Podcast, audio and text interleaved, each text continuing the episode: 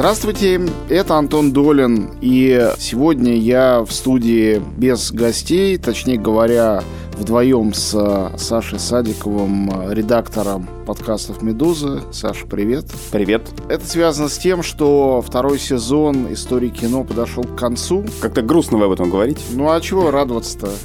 Столько всего несказанного. Я всегда ужасно комплексую по поводу того, что ты пытаешься за час или за несколько часов какие-то совершенно необозримые темы обозреть, и сам себе кажется еще более поверхностным э, и самоуверенным, чем вне этого дела. Это как яма. Чем больше копаешь, тем она становится глубже. И это процесс, который невозможно никак остановить, кроме как закапывая эту яму. В общем, видимо, сегодня будем ее забрасывать вопросами, которые прислали слушатели. Не, ну можно же еще один сезон сделать. Это мы посмотрим еще. Доживем ли, никто не знает. Сегодня дни такие, в которые сомневаешься во всем.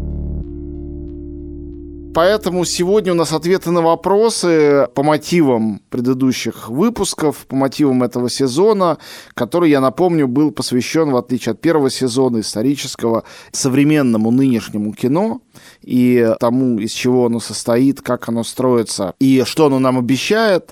Забавный или, может быть, драматический факт скорее всего, мы по ходу ответа на вопрос к нему тоже обратимся. То, что пока сезон шел, так много изменилось в кино из-за пандемии, из-за того, как от нее страдает бизнес, что в очередной раз мы это будущее никак догнать не можем. Это все такие гонки Ахиллеса и черепахи. Какие бы у журналистов и аналитиков ни были длинные ноги, эта черепаха все равно ползет быстрее и уползет дальше. Ну, в общем, думаю, что после этого короткого грустного вступления можно начинать. Нам пришло, на самом деле, несколько десятков писем, но у нас нет возможности ответить на все, вот, но мы постараемся на какие-то самые основные важные вопросы, особенно связанные с темой выпусков этого сезона, ответить. И вот начнем с письма, который прислал слушатель, подписавшийся Майклом. Вопрос об интерактивном кино. Интересно было бы услышать ваше мнение, пишет Майкл, относительно такого явления, как интерактивное кино. Конечно, кино может разными способами интерактивно взаимодействовать со зрителем, но сейчас я говорю именно о прямой включенности зрителя в действие. Во-первых, это эксперименты непосредственно в киноиндустрии, такие как интерактивный эпизод сериала «Черное черное зеркало, где зритель может выбирать действия героя, влияя на дальнейшие события.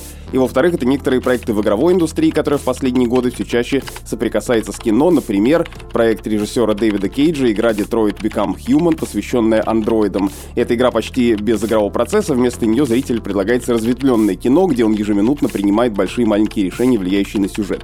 Считаете ли вы, что интерактивные развлечения в принципе могут иметь отношение к киноискусству? Если да, то какая концепция кажется вам наиболее интересной? Эмоциональное вовлечение игрока в историю или же его прямое влияние на события? Какая концепция кажется интересной. Интересно все, и чем более это невозможная концепция, тем она, конечно, интереснее. Вопрос другой в ее осуществимости. А эмоциональная вовлеченность и интеллектуальная вовлеченность – это то, что является свойством, э, имманентным свойством любого искусства, начиная с начала времен. Я уверен, что наскальная живопись уже в себе этот эффект имела, и совершенно точно там, древнегреческая драматургия его имела, ну и далее по тексту. Кого хотите, того и назовите. То есть любой эффект, заложенный в любом любое искусство, это и есть расчет на вот такое интерактивное воздействие, влияние на потребителя и возможное умножение смыслов, в том числе эмоциональных, э, от этого столкновения человека и произведения искусства. Совершенно другой вопрос, и он туда конкретно поставлен по поводу произведений, в которых у зрителя есть возможность действительно повлиять на происходящее. Мне кажется, что это э, может существовать только как трюк. Это трюк, это фокус. Мы знаем, что во время фокуса очень часто фокусник обращается к залу и говорит, э, вытяните э, отсюда вот такую-то карту или вытащите кролика из цилиндра. Понятно, что есть только два варианта. Или это в зале подсадная утка, или это некий трюк, некий придуманный эффект иллюзионистский, и зрителю только кажется, что он принимает в этом участие. Любое произведение искусства, причем любое, не только кино, оно состоит из формы, в которую заключено содержание. На нас воздействует содержание, форма, конечно, отчасти тоже, но воздействует содержание через посредство этой формы. Форма должна быть законченной. Незаконченной формы быть не может. И произведением искусства может быть, конечно, замысел. Но тогда произведение искусства — это именно замысел, а не тот его результат, каким он станет после вмешательства какого-то воспринимающего субъекта. Ну, допустим, есть такой замечательный австрийский скульптор Эрвин Вурм, который придумал какие-то, по минутные скульптуры, у него это называется. Скульптура, в которой скульптурой становится сам зритель. И там, например, очерчен квадрат, в квадрате обычное ведро, и написано «Инструкция. Подойдите туда, встаньте, руки так, ноги так, и на голову наденьте ведро». Но в этом случае произведением художника является не посетитель выставки, который все это проделает. Произведение это и есть этот квадрат и ведро внутри с этой инструкцией.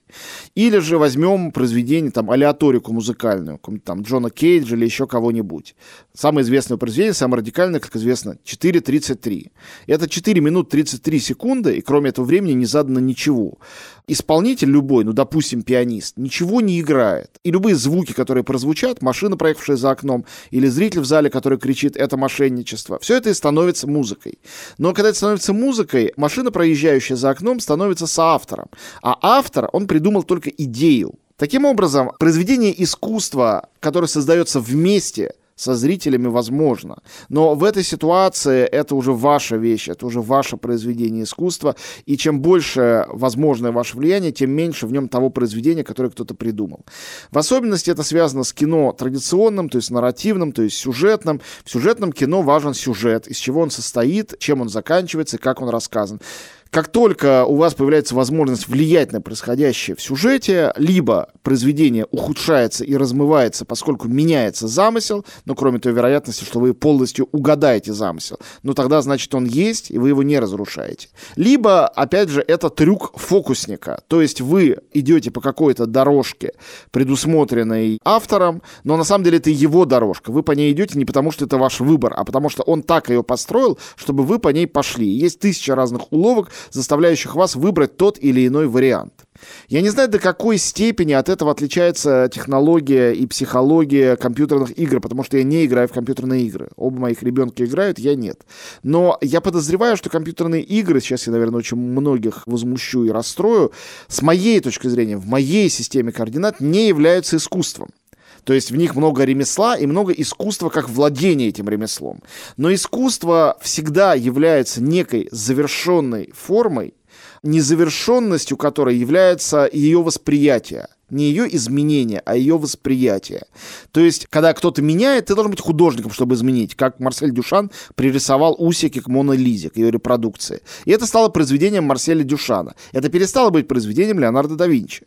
И это уже не Джаконда, это уже картина Марселя Душана. Точно так же, как только вы что-то сделаете с произведением искусства, это перестанет быть тем произведением искусства вот того автора. Это станет другим объектом, вашим собственным. С тем же успехом вы можете взять Анну Каренину или «Войну и мир» и написать еще один том, и написать там следующее приключение. И это будет произведение искусства, если вы сделаете это талантливо, будет классно. Но это не будет больше романом Толстого. Это будет уже вашим текстом, и вы будете его автором. Я не верю в то, что а, будет существовать произведение искусства, если мы исходим с того, что произведение искусства — это некий объект или явление, созданное неким автором, если туда на равных правах с автором будет вмешиваться любой третий человек, зритель, читатель, проходящий мимо обыватель. Разговор о кино продолжится через минуту после информации от нашего партнера. Всем привет! Это подкаст о современной карьере «Не случайная вакансия». Меня зовут Арина Егорова, и я его ведущая. Это совместный подкаст контент-бюро «Продано» и компании «Марс». Мы будем обсуждать вопросы, связанные с поиском работы вместе с экспертами рынка. А еще мы поговорим с людьми, которые на собственном опыте расскажут, каково это – кардинально сменить сферу деятельности или работать в одном и том же месте всю жизнь и получать от этого удовольствие. Наш первый эпизод о том, как сейчас устроен рынок труда и как изменился поиск работы на фоне коронавируса. Человек все чаще будет менять работу. Люди хотят приобрести уникальный, ценный, современный опыт и экспертизу. Дворники у нас еще долго будут в цене и почете, а вот э, программистов скоро все равно заменят. Я бы посоветовала не сопротивляться тем изменениям, которые происходят на рынке, а все-таки влиться вот в этот поток изменений и прокайфовать от него. Я думаю, вы знаете, что нужно сделать поставить нам оценки, лайки и написать комментарии на платформах, где вы обычно слушаете подкасты.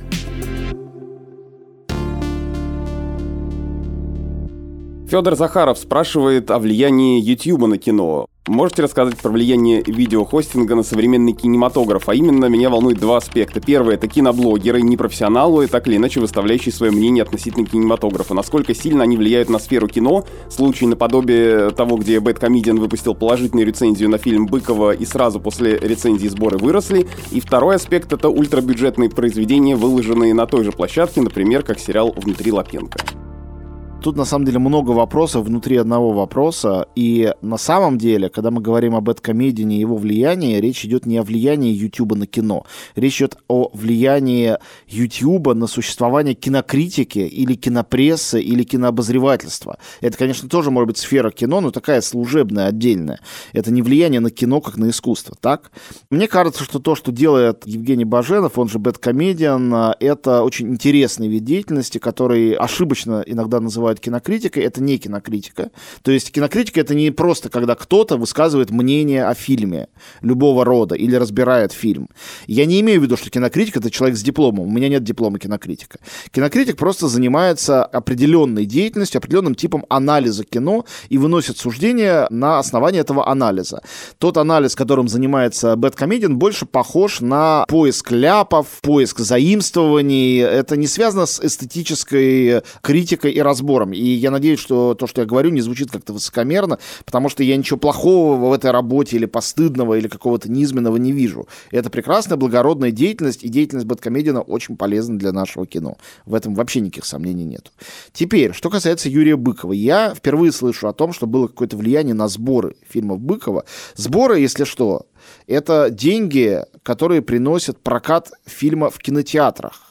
То есть то, что он собирает, продавая билеты. Насколько мне известно, отзывы Бэткомедиана о фильмах Юрия Быкова не были связаны с прокатом этих фильмов, а не были привязаны к этому прокату. И, возможно, выросли оценки на кинопоиск или что-то в этом роде. Потому что если говорить о влиянии многомиллионных просмотров Бэткомедиана на сборы, если считать, что эта связь есть, то, видимо, а, это влияние ничтожно, потому что все фильмы Юрия Быкова собирали очень маленькие суммы в прокате. Я подозреваю, что аудитория Бэткомедиана, она очень велика, но это люди, сидящие в интернете и не ходящие в основном в кино за деньги. Они смотрят фильмы после того, как он их порекомендует, или наоборот, принципиально не смотрят после того, как он их разругает, там же в интернете. И к существованию фильма в кинотеатрах, тем более на фестивалях, никакого отношения это не имеет вообще. В частности, это связано с тем, что обзоры Бэткомедиана выходят часто через очень долгое время после того, как вышел сам фильм. Вот он разнес фильм «Союз спасения». Он это сделал через, по-моему, 8 месяцев после того, как прокат фильма закончился. Фильм собрал огромные деньги, он собрал свои рейтинги где-то там. Потом приходит Бэткомедиан говорит, фильм очень плохой. Вся его паства с ним соглашается. Окей, он прав, я тоже согласен с тем, что фильм плохой. Я согласен с его паствой. Все это так. Но фильм, который был снят для того, чтобы собрать очень много денег в кинотеатрах, уже это сделал, это уже произошло. Поэтому влияние Бэткомедиана, несомненное, на существование нашего кино и на самочувствие наших режиссеров и продюсеров, это неоспоримый факт. Но влияние на индустрию и на существование фильмов в кинотеатрах, это факт для меня более сомнительный. Вот. А если же говорить о влиянии YouTube более широко, то эта тема бездонная. Мы думали даже посвятить ей отдельную серию подкаста, но не нашли того спикера, который мог бы об этом долго и мотивированно говорить. Поэтому сейчас я не буду говорить очень долго. Я только скажу, что влияние YouTube колоссальное, огромное. Во-первых, YouTube — это маленький кинотеатр, который есть в кармане у каждого человека, у которого есть смартфон. А сегодня почти у каждого человека есть смартфон. У каждого в кармане есть маленькая кинокамера и фотокамера. Но кинотеатром является прежде всего именно YouTube. Это главный источник любого видео и любого кино. И восприятие всего мира через призму кинокамеры и через ролики, которые абсолютно стирают разделение между профессиональным кино и непрофессиональным. Кино, сделанным режиссером, и кино, сделанным там подростком, и которое кино или не кино. И на самом деле внутри Лапенко играет именно на этом. Это не профессиональность, которая сделана профессиональным стилем и очень умело и талантливо. И я думаю, что это, ну, не первая ласточка, потому что она не первая, было и до этого что-то. Но это одно из первых ярких явлений произведения искусства, которое благодаря YouTube и другим подобным ресурсам и сайтам родилось, и их много еще будет впереди. И, конечно же, когда это смотрит весь мир, это смотрят и те, кто делают большое высокобюджетное кино. На них это тоже влияет самым различным образом. Поэтому YouTube — это колоссальное явление в нашей сегодняшней галактике, ну, может быть, не киноиндустрии, а таких представлений о кино и киносмотрении. Это одна из самых крупных планет YouTube.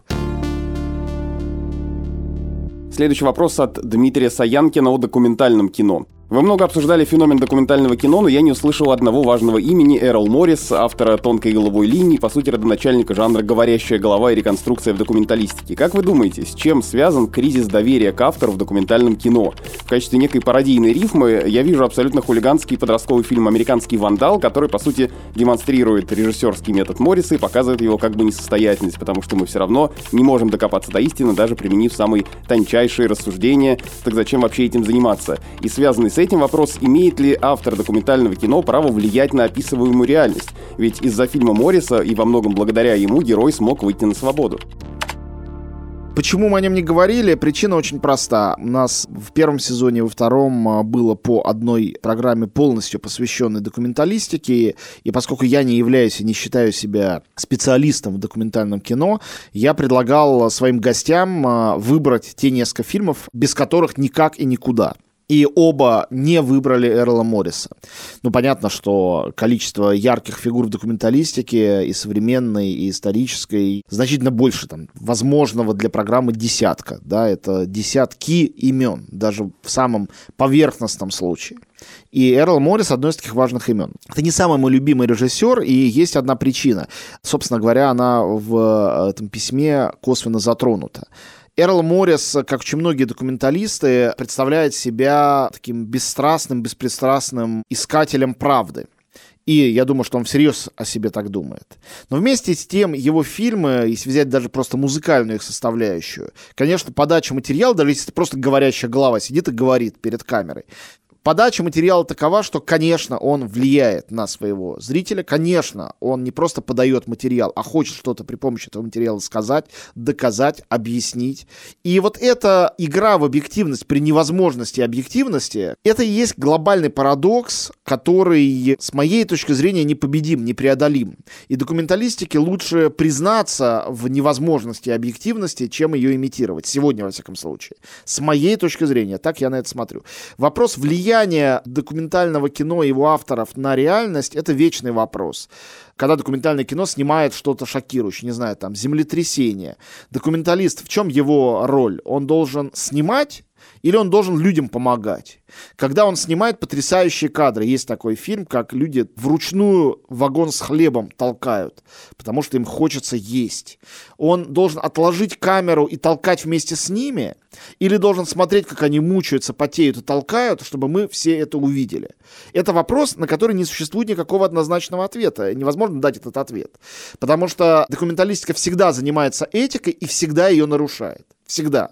Ну, кроме случаев, когда документалист снимает совершенно идиллическую реальность. Но даже и тогда, подглядывая за тем, как люди живут, даже с их разрешения, и вынося на экран какую-то интимную часть их жизни, которая всегда, если это не скрытая камера, эта часть всегда сыграна. Или наоборот, это подглядывание, и тут уже этика нарушена тотально.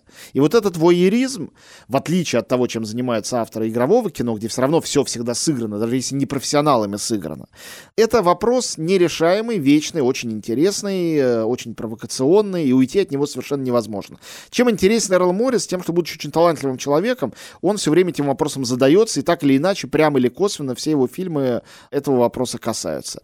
Но то, что он задается этим вопросом, не делает его объективным. Никакой объективности нет. Надо сказать, что когда-то Ларс фон Триер придумал догму, вот после догмы 95, и для документального кино, и пытался ее осуществить. там были правила, ну, прихода к большей объективности. Например, нельзя было монтировать никакие интервью между разными фрагментами интервью надо было там давать 10 секунд темного экрана, чтобы зритель успел осознать, то, что говорящая голова не говорит подряд эти вещи, а это отдельные куски из интервью. Ну и много там было других таких правил. Там отсутствие закадровой музыки, отсутствие какого-то текста авторского. Но у них ничего не получилось, и ни одного фильма из этого так и не родилось, потому что это только абстрактная идея, как интерактивное кино. И из этой абстрактной идеи так и не получилось вот такого вот этичного документального кино, о котором все мечтали. Из этого не следует, что все документальные фильмы априори нарушают этику. Но они все априори балансируют на грани этого возможного нарушения. Алина задает вопрос о кинофестивалях. Тут целый блок вопросов, я их сейчас все прочитаю, но, может быть, мы по порядку потом на них ответим или, отвечая на один, зацепимся и за другие сразу. Кто отбирает фильмы на фестиваль? Почему одни попадают в конкурсную программу, а другие во внеконкурсную? Как формируется состав жюри? Как специализируются большие фестивали? Понятно, что есть фестивали, например, документальных фильмов или фильмов на ЛГБТ-тематику, а вот Канский и Венецианский вроде бы не завязаны на тематику. Может ли быть так, что один фильм будет участвовать в конкурсной программе и там, и там? Или такое маловероятно? И как вообще появляются кинофестивали и кто контролирует их деятельность? Деятельность, как они финансируются и конкурируют ли они друг с другом. Так, ну я на все вопросы, наверное, не отвечу, но на некоторые из них отвечу. Как появились фестивали, это все известно, можно в Википедии прочитать, мы об этом рассказывали в нашем предыдущем подкасте, предыдущем сезоне. Это появилось еще до Второй мировой войны, тогда был Венецианский фестиваль, ну а сегодняшняя конъюнктура фестивальная сложилась после Второй мировой войны, и если в одной фразе пересказывать то, о чем мы долго-долго часами говорили, идея была в том, чтобы у авторского кино, расцвет которого пришелся на 50-60-е годы, и тогда же был рассвет фестиваля, чтобы у авторского кино был свой механизм для самопрезентации, для того, чтобы находить публику, прессу и вообще доходить до зрителей в конечном счете, поскольку конкурировать в рыночной ситуации с большим развлекательным кино авторский кинематограф, конечно же, не мог. И фестивали эту роль выполняли и выполняют ее по сей день. С чем связано то, что они, вопреки всяким прогнозам, конечно, будут продолжать существовать. Пока будет авторское кино, будут фестивали. Лучшего механизма для продвижения авторского кино никто не придумал. Многие вещи, которых вы спрашиваете, абсолютно непрозрачны. То есть отборочная комиссия есть, конечно, у каждого фестиваля, но чаще всего там нет знаменитых людей. Это часто кинокритики, культурологи, историки кино, преподаватели кино. Это действительно такие серые кардиналы, которые занимаются отбором фильмов.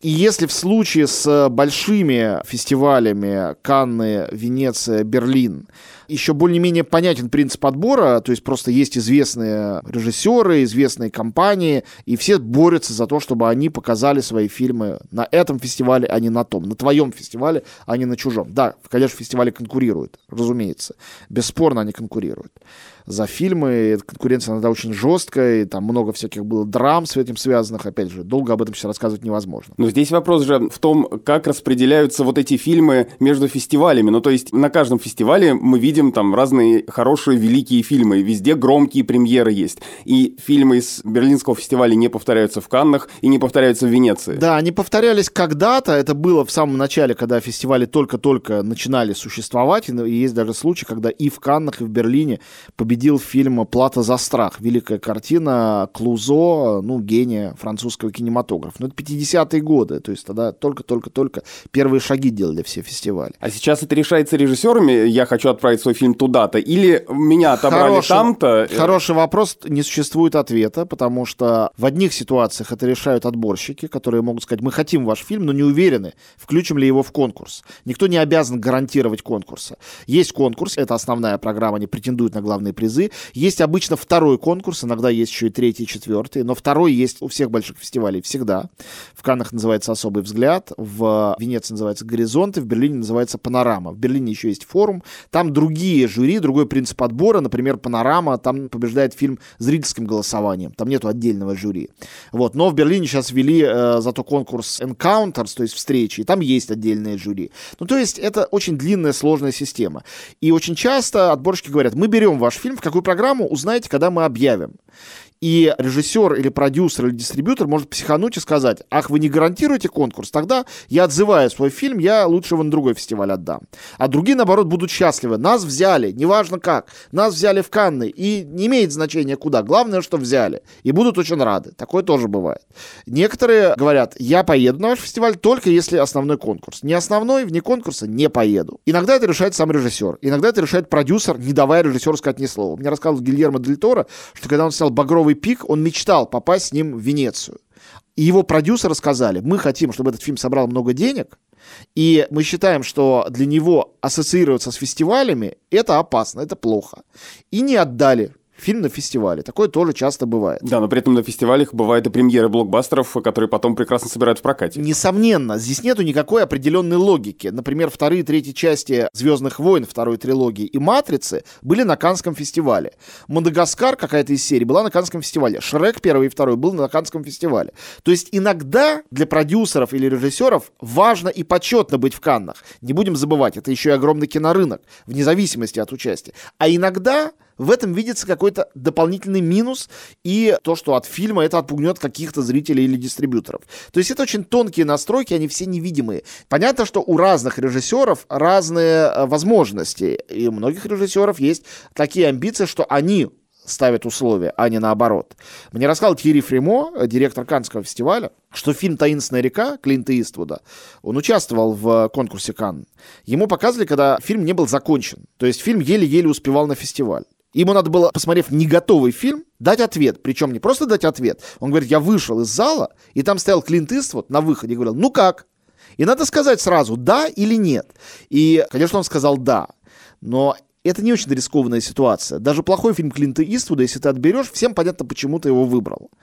Хотя и здесь тоже. Вот я помню, когда фильм, последний, по-моему, режиссерский фильм Шона Пенна взяли в Канны. Фильм размазали просто. Его так обругали критики, что после этого было введено через год правило специальное, по которым критики не имеют права до следующего дня после официальной премьеры вообще ничего нигде писать. Потому что, как получается, критики утром посмотрели фильм, написали в соцсетях, что фильм плохой, а вечером у Шона Пенна испортилось настроение, и он не идет на красную дорожку. Говорит, мой фильм уже обругали, идите к черту. А его для того только и позвали, чтобы он прошел по этой красной дорожке.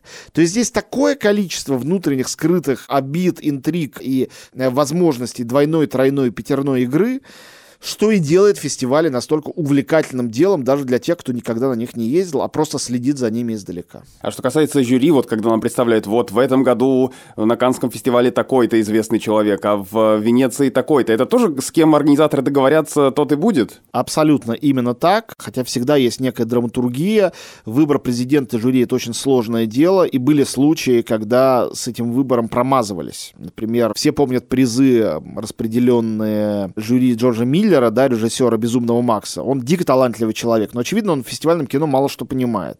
И призы были такие. О, этот фильм трогательный, дадим ему главный приз. Ну подождите, ведь этот режиссер, это вторичный фильм, он снимал пять других таких же картин, они все уже побеждали в 70-х еще годах. Ну зачем? Нет никакого зачем. Мне понравилось. Конечно, от э, жюри всегда ждешь немножко большего, немножко более глубокой погруженности в контекст кинематографа. То есть президент жюри — это часто очень важная персона. В жюри почти всегда берут каких-то знаменитых людей, часто это, извините за ужасный сексизм, но он не мой, а фестивальный. Часто это красивые молодые женщины, для того, чтобы было кому в разных каждый день платьях отсвечивать на красной дорожке. Это не значит, что у этих женщин меньше права голоса. Конечно, они точно так же принимают участие во всех решениях. Но очень часто актеров и актрис в жюри берут для красоты. А президенты жюри обычно все-таки берут человека интеллектуального. Он может быть человеком любой профессии, не обязательно режиссер или сценарист, это может быть и актер или актриса. Но если актриса, то это будет Изабель Юпер или Кейт Бланшет или Мэрил Стрип.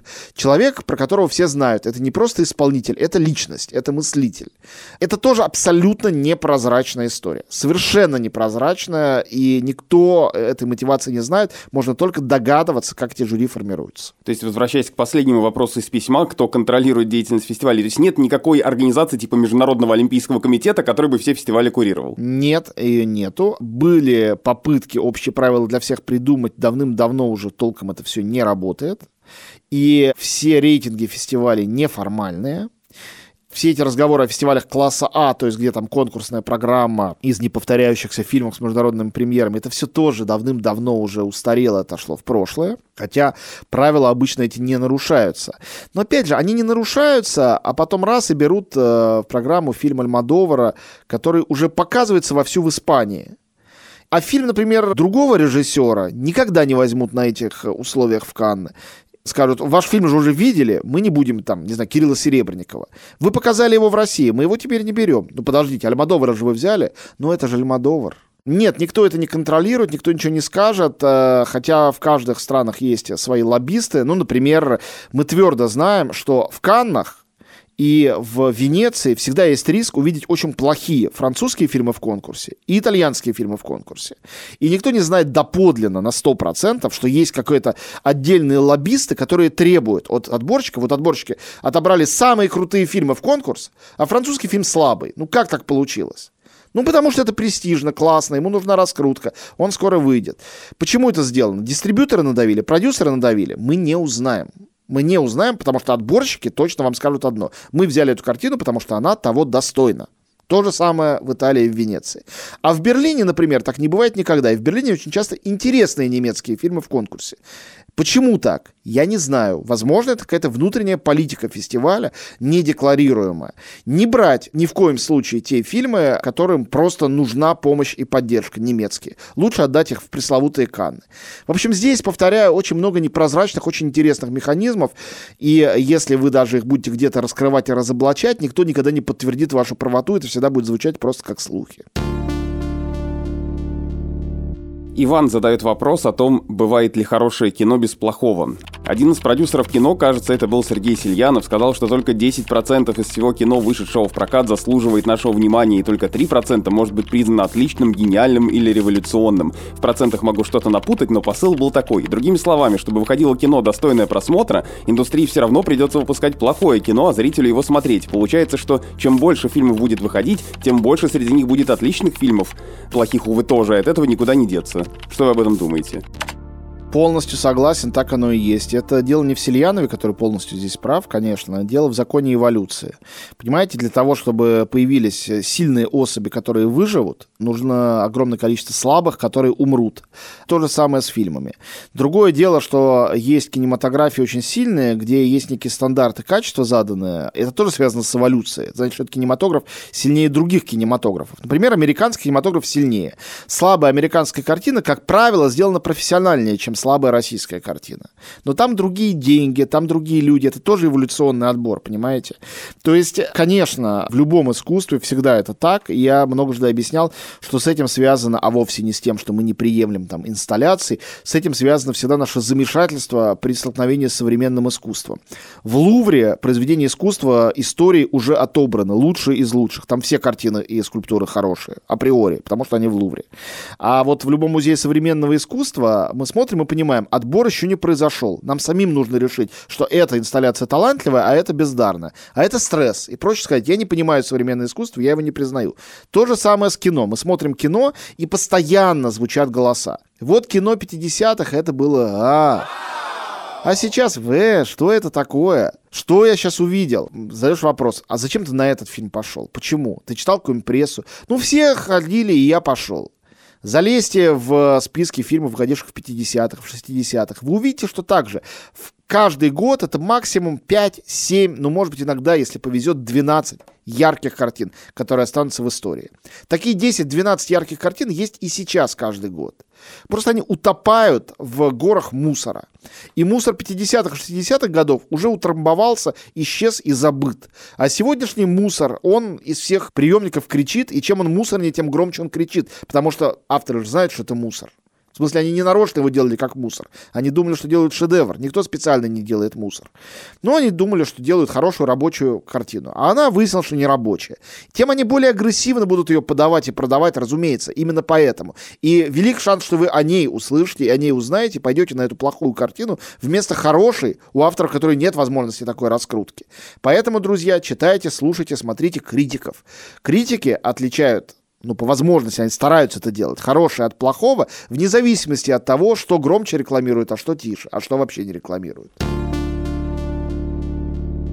Артур задает вопрос о том, что великие авторы ушли, это практически крик души, и вы об этом много говорили в этом сезоне, в том числе был уже целый выпуск про кризис авторства. Так вот, спрашивает наш слушатель следующее. Однажды вы говорили о том, что кино сейчас переживает свой расцвет, однако я позволю себе не согласиться. Да, интересных и творческих фильмов впоследствии глобализации стало действительно больше, но великие картины от нас ушли. В нулевые было все намного веселее, кино двигалось вперед, а сейчас мы имеем то, что в прошлом десятилетии лучшие фильмы — это «Древо жизни и паразиты. Поймите меня правильно, это хорошие картины, но если сравнивать с тайваньской новой волной, с бенефисом Линча, с шедевром Пола Томаса Андерсона, его великой нефтью, это мы только главное перечислили в нулевых, Вы можете сказать про сериалы, но я скажу, что сериалы в целом не великое кино. Да, есть великие вещи, скажем, «Сатанинская танго», «Берлин», «Александр Плац» или «Деколог», но даже в этом отношении нулевые лучше с их во все тяжкие прослушкой. Так вот, ваше утверждение о расцвете кино включает хорошую цветущую травку, или вы будете настаивать на появлении новых столпов кино «Фанни Александр»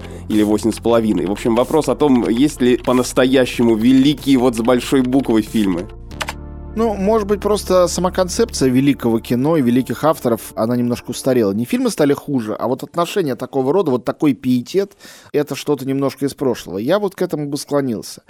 Я не считаю, что там Апичитпонг Верситакун менее интересный режиссер, чем тот же самый Дэвид Линч. Он, разумеется, менее известен, потому что это тайское авторское кино, а Линч американец, в том числе снимавший много разных звезд. Я не, сейчас не залезаю в сериальную тему, я в ней не являюсь экспертом, как я много раз говорил, хотя я не вижу, чем сериалы этого десятилетия, вот сейчас закончившегося десятых годов, хуже, чем сериалы нулевых годов. Мы сейчас два огромных номера сделали искусство кино про сериалы. Я не увидел этой качественной разницы в оценках людей, которые гораздо больше смотрят сериалов, чем я. Ну, конечно, чем больше проходит времени, тем больше вам ретроспективно что-то кажется великим. В момент его выхода оно не кажется великим. Вот «Малхолланд Драйв» — великий фильм. Многие считают, что величайший фильм Линча. Есть какой-то опрос, по которому это величайший фильм 21 века. Я помню, когда он вышел, когда его показали в Каннах, люди выходили, самая частая оценка была, что это шутка гения. Никто не говорил, что это шедевр. Говорили, ну это какая-то непонятица, но классная. То есть фильм понравился, но ощущение, что этот фильм, который сейчас вот всех свалил с ног своим величием, не было. Ну, я не знаю, что более великое, фильм «Любовь» Ханаки или «Белая лента» Ханаки. Две золотые пальмовые ветви в Каннах. «Любовь» была позже. На мой взгляд, оба прекрасные. Есть много-много-много фильмов. Там для меня «Жизнь Адель» — это великий фильм. Ну, я правда так считаю. «Аватар» — великий фильм или нет? Э, или просто это большой блокбастер? Для меня великий, для кого-то нет. Считать ли великим фильмом мультфильм «Головоломка», например? В моих глазах он великий. Я именно так на него смотрю. То, что делает Звягинцев, это великие фильмы. Левиафан великий фильм или это просто сатира? То есть это вопрос дефиниции. Ну, если говорить о том, что кино слабеет, становится качественно менее интересным, чем десятилетия назад, с этим я категорически не согласен. Я активно занимаюсь кино, кинокритикой с 99 -го года. Получается, больше 20 лет. Есть годы чуть более яркие, чуть менее яркие. Но это вот минимальное какое-то колебание – которые то ретроспективно ты иногда переосмысляешь, решаешь, что тебе показалось менее ярким, потому что на самом деле изменило всю парадигму. Я не верю в то, что искусство вообще принципиально в сегодняшнем глобализованном мире искусство кино может вдруг затухнуть и стать неинтересным и плохим, или наоборот куда-то там взлететь. А вот наше отношение к нему, да. В 50-е, 60-е люди впервые для себя открыли то, что могут в кино быть такие монументальные фигуры, такие демиурги, режиссеры, как Бергман или Филини, там чуть позже же Тарковский, которому можно поклоняться. А сейчас, наоборот, мы живем в мире, где поклонение такого рода не принято и почти невозможно, и почти неприлично. Поэтому поклонения как такового нету. Но я не знаю, почему надо считать, что Линч режиссер более слабый, чем там Кубрик, а Триер слабее, чем, а, условно говоря, Дрейер, а, а Ханеке слабее, чем Бергман. По-моему, ничуть не слабее. Просто они принадлежат совершенно другому поколению. Мария задает вопрос о комедиях в кино. Скажите, пожалуйста, как вы определяете комедию? Я недавно скачал книгу, посвященную кинокомедиям, и там, среди прочего, к ним отнесены некоторые фильмы, которые я никогда не считала даже отдаленно смешными. Все о Еве, Завтрак у Тиффани, Амели. Фильмы Вуди Аллена традиционно относят к комедиям, но большинство из них, мне кажется, ироничные мелодрамы, какой-то переходный, не до конца понятный жанр. Есть ли в киноведении какое-то укоренившееся определение комедии, и если есть, согласны ли вы с ним? Чем в большей степени какой-то фильм является авторским, что такое авторский фильм? Это фильм, у которого есть автор, то есть режиссера, которого мы знаем, когда на него идем. Нам важно знать, кто автор. Часто это режиссер и сценарист одновременно. Иногда он же или она же еще и продюсер. Когда автор выражает себя, выражает свой стиль, свой взгляд на мир, авторское кино не может, как правило, быть чисто и сугубо жанровым. Поэтому, когда вы говорите о Вуди Аллене, ну да, конечно, это не чистая комедия. Это фильмы Вуди Аллена и все, и больше никак назвать их определить невозможно. Определение драма, оно более, пожалуй, размытое. Можно назвать там все фильмы Бергмана драмами, например. Но тоже это просто слово, ничего оно толком не значит. Комедия — это фильм, сделанный для того, чтобы зритель смеялся, чтобы ему было смешно. Это жанр, пришедший из древности, из театра прежде всего. И то, что в комедиях очень часто какие-то драматические вещи разбираются, это не новость. Все мы помним, что там, Тартюф, довольно драматическая история, Мизантроп еще драматичнее, а Мольер самый знаменитый, наверное, комедиограф в истории. Ну и в России, да, очень смешная вещь «Горе от ума». По-моему, не очень. А уж про «Вишневый сад» я вообще молчу. Это глубоко трагичная пьеса, но при этом это комедия. И там есть смешное на самом деле. Это не просто так называется комедией. Поэтому мне кажется, что не надо просто так прямолинейно относиться к этому жанру. Для каждого есть свои комедии, которые ему или ей будут смешны. Выберите их для себя и все. Например, мне ужасно нравится Джад Апатов. Я считаю, что он один из самых талантливых сегодняшних режиссеров. Он комедиограф официально. Вот я смотрел его последний фильм. В общем-то, это драматическая история про человека, потерявшего отца. Но при этом, да, там очень много шуток, там много гэгов. И очень часто бывает, что комедия говорит о драмах бытия. Вообще-то говоря, комедия гораздо более жестокий жанр, чем драма. Потому что комедии беспощадны к своим героям. У людей все плохо, как правило, а ты над ними еще и смеешься. В отличие от драмы, где ты им сочувствуешь. Но, тем не менее, у каждого этот таинственный механизм того, что тебе смешно, а что нет, работает индивидуально, и здесь общих алгоритмов не существует.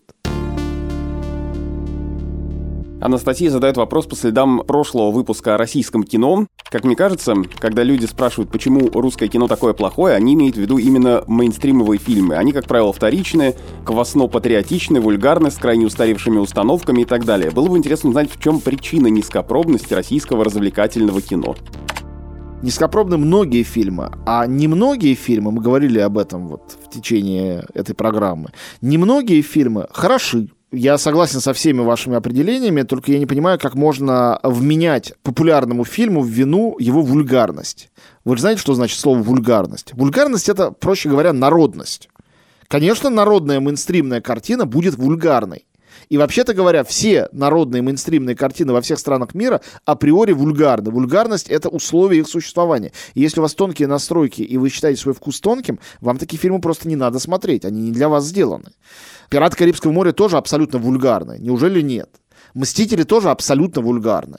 Но я говорю это без всякого негативного значения. Наоборот, это то, что нужно этим фильмам, то, что обязано в них содержаться.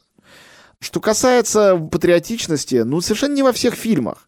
Мне нравится, вот если взять отечественные коммерческие фильмы за последние там 10-15 лет.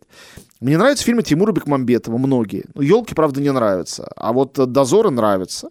Я считаю, что «Сталинград», «Притяжение» и с некоторыми оговорками «Вторжение» Федора Бондарчука талантливые и яркие фильмы.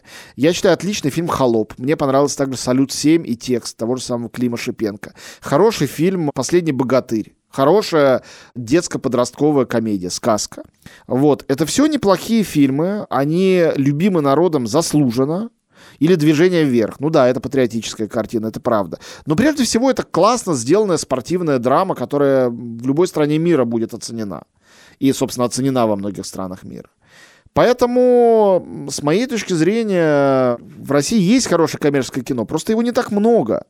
Но и в советское время этих фильмов было не так много. Ну, конечно, были фильмы Гайдая. Но Гайдай гений. Сегодня, наверное, скажем прямо, в российском коммерческом кино нет ни одного гения. Талантливые люди есть, а гениев нету. Но гении рождаются раз в столетие, понимаете? После Чарли Чаплина таких гениев тоже в западном мире не родилось. Он один такой и остался. Ну и Гайдай был один такой. Выходим на финишную прямую. Яна Никишина спрашивает э, о пеплумах. Обожаю пеплумы, сейчас их либо нет, либо они пусты и бездушные. Есть ли надежда, что жанр вернется или он просто никому не нужен?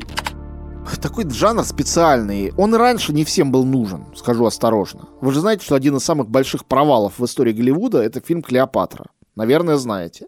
Хотя все там было сделано для того, чтобы он был успешным. Ну, не знаю, а комедии про Астерикса и Обеликса вы как пеплу мы определяете? По-моему, они классные. Ну, некоторые из них, в самом случае. Я помню серию с э, Катрин Денев, помню серию с Оленом Делоном, они обе были очень хорошие. Поэтому трудно сказать. Э, последний, всколыхнувший всех пеплом, это был, наверное, «Гладиатор» Ридли Скотта. Вот мне он, например, абсолютно не нравится. Хотя он был э, со всех сторон успешным. Мне кажется, что пеплом процветают сегодня в сериалах. Я просто плохо знаю сериалы, но там есть же Рим, еще какие-то довольно успешные, где античность жива-здорова. Да, у Тимура Бекмамбетова не получился его Бенгур. Пытался сделать его интересно придумать, но фильм не имел успеха, и критикам тоже не понравился. Короче говоря, это просто очень сложный жанр, с которым очень трудно иметь дело. Иногда он получается, иногда нет. Но поскольку мы все происходим из античности, к этому жанру, к фильмам вот Хитона и Сандалий, кинематографисты, конечно, будут обращаться и обращаться. Никуда этот жанр не денется. Просто нет никаких шансов для него стать по-настоящему модным и востребованным всеми жанром. Хотя, опять же, кто знает. Екатерина Петрова задает вопрос о музыкантах, которые снимаются в кино. Как вы относитесь к участию непрофессиональных актеров, в частности, музыкантов в кино, и можете ли рассказать э, о любимых фильмах с участием музыкантов? Тут Екатерина вспоминает представление с Миком Джаггером и с Боуи, человек, который упал на землю. Но на самом деле музыканты часто появляются в кино. Некоторые из них и музыканты, и актеры. Ну, про Уилла Смита знают все. Только что пересматривал э, со своим э, младшим сыном. Он смотрел впервые «Люди в черном». Не, ну он уже гораздо больше актер, чем музыкант. Ну, сейчас да, наверное. Я не знаю, а, ну а кого вспомнить? Мой любимый режиссер, работающий с музыкантами, как с актерами, это, безусловно, Джим Джармуш. У него бесконечно они снимаются. И Джон Лури был один из его любимых актеров в его ранних фильмах. Том Вейтс гениально играл. Ну, он вообще много у кого, кстати говоря, играл. Он у Олтмана играл замечательно. Наверное, лучшая роль у него в фильме «Down by Law», «Вниз по закону», того же самого Джармуша. Ну и огромное количество всяких рэперов э, снималось у него. И снимались дуэт э, White Stripes э, в фильме «Кофе и сигареты», где вообще, по-моему, сплошные музыканты почти во всех ролях. Ну, Джармуш говорит про это, что люди, для которых привычно выходить на сцену, они в них в любом случае это актерское есть. Надо просто актерское начало. Надо просто его найти и придумать, как его использовать. Потому что все эти люди очень часто не являются актерами в смысле умения перевоплощаться. Их актерство в том, чтобы играть одну созданную роль, вот, и одно это амплуа. И иногда это очень здорово для фильма. Ну, там, у того же Джармуша, там, Игги Поп, когда появляется, он всегда прекрасен. Но Игги Поп может быть только Игги Попом. Вот недавно было «Мертвые не умирают». Там тоже, кстати, присутствует и Том Уэйтс. Но они могут быть только собой но в качестве себя они очень-очень хороши. В целом, я думаю, что артисты из других областей, не из кинематографических, всегда будут сниматься в кино, всегда так было с самого начала кинематографа, и никогда это не изменится. Ну, сейчас Джаред Лето много снимается. Ну, вот Джаред Лето тоже, для меня он больше актер. Я Джареда Лето, ничего не знаю о его музыкальной карьере, впервые увидел в «Реквием по мечте». И с тех самых пор для меня он незаурядный актер. Или там фильм «Господин Никто», где он тоже в главной роли. Он не так много снимается, в бойцовском клубе он еще был, но вот его там 5-6 ролей, включая ту, которая, между прочим, его к Оскару привела, Далласский клуб покупателей, это настоящая актерская... Я не могу смотреть на него как на рокера, который еще и в кино играет. Для меня это артист, который еще рок-музыкой занимается. Вы знаете, там у Рассела Кроу тоже есть своя рок-группа, и много есть артистов, у которых есть э, своя рок-группа, и никто не спрашивает, а, а как вы относитесь к артистам, которые еще там играют на гитаре? Не, наверное, музыкальных критиков, может, и спрашивают. Ну да, ну и тоже... Вот у Дэвида Линча есть э, несколько музыкальных альбомов. Они, по-моему, очень интересные. Но если кто-то задаст вопросом, а если бы это был не Линч, было ли бы это так интересно, вот у меня, например, нет ответа, я не знаю. Потому что когда я это слушаю, а я часто это слушаю, у меня всегда в голове пульсирует, что это Дэвид Линч. И вычеркнуть это знание из головы тоже не могу.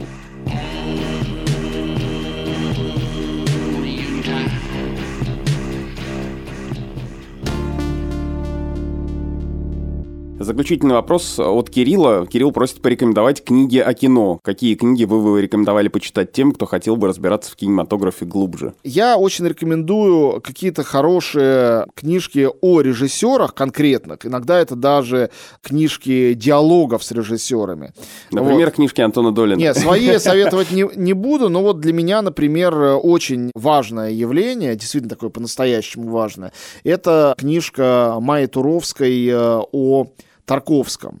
И она не только о Тарковском, она вообще о кино, эта книжка. Для меня это лучшая книга о Тарковском. Или великая книга «Диалоги Трюфо» с Хичкоком. Как бы я понимаю, что вы не узнаете все о кинематографе в целом, когда будете читать. Или книжка, собранная уже посмертно из его статей, э, хотя он писал ее, ну, так и не дописал. Книга Базена, величайшего критика, отца-основателя «Новой волны», о Жане Ренуаре. Маленькая книжечка, но просто роскошная. Если говорить э, о каких-то общих вещах, то я прочитал э, в прошлом году книгу автора Мальти Ханагер и Томас Эльзессер «Теория кино. Глаз, эмоции, тело». Это прекрасная книга, и она мне нравится прежде всего тем, что в ней собраны разные теории кино, разные способы взгляда на кино. И это как бы философская книга, там и Жиль Делес упомянут. Вот лучше прочитайте для начала это, а не книжку э, самого Делеза, которая называется словом «кино», которая очень сложная и не очень прикладная. Из того, что я э, сильно так по-настоящему люблю, наверное, назвал бы еще книгу Петера фон Бага про курисмяки, и книгу, по-моему, зовут Фредерик Страус, этого автора. Интервью с Альмадоваром. Вот это интервью с Альмадоваром. Можно почитать книгу воспоминаний э, Линча. Она замечательная, но тоже она не совсем про кино. Но кино состоит из всего. Кино состоит из жизни и политики. Кино состоит из живописи и музыки, из э, драматургии и актерского ремесла, из огромного количества составляющих. Из этого всего и рождается, собственно говоря, кино. Поэтому мне кажется, что иногда о кино тебе может больше сказать опыт перечитывания Дон Кихота или одного из томов Марселя Пруста из «Поисков утраченного времени». Это, можно сказать, больше о кинематографе, чем, собственно говоря, специализированные книги о кино. Ну, а несколько специализированных я вот для вас только что назвал. Ну и список мы этот э, в описании к подкасту обязательно дадим. Спасибо большое, друзья. Спасибо за ваши вопросы. Все очень интересное. Спасибо, что вы слушали подкаст «Истории кино». Ну и надеюсь, что когда-нибудь мы найдем в себе моральные силы для сиквела. Спасибо. Всем пока.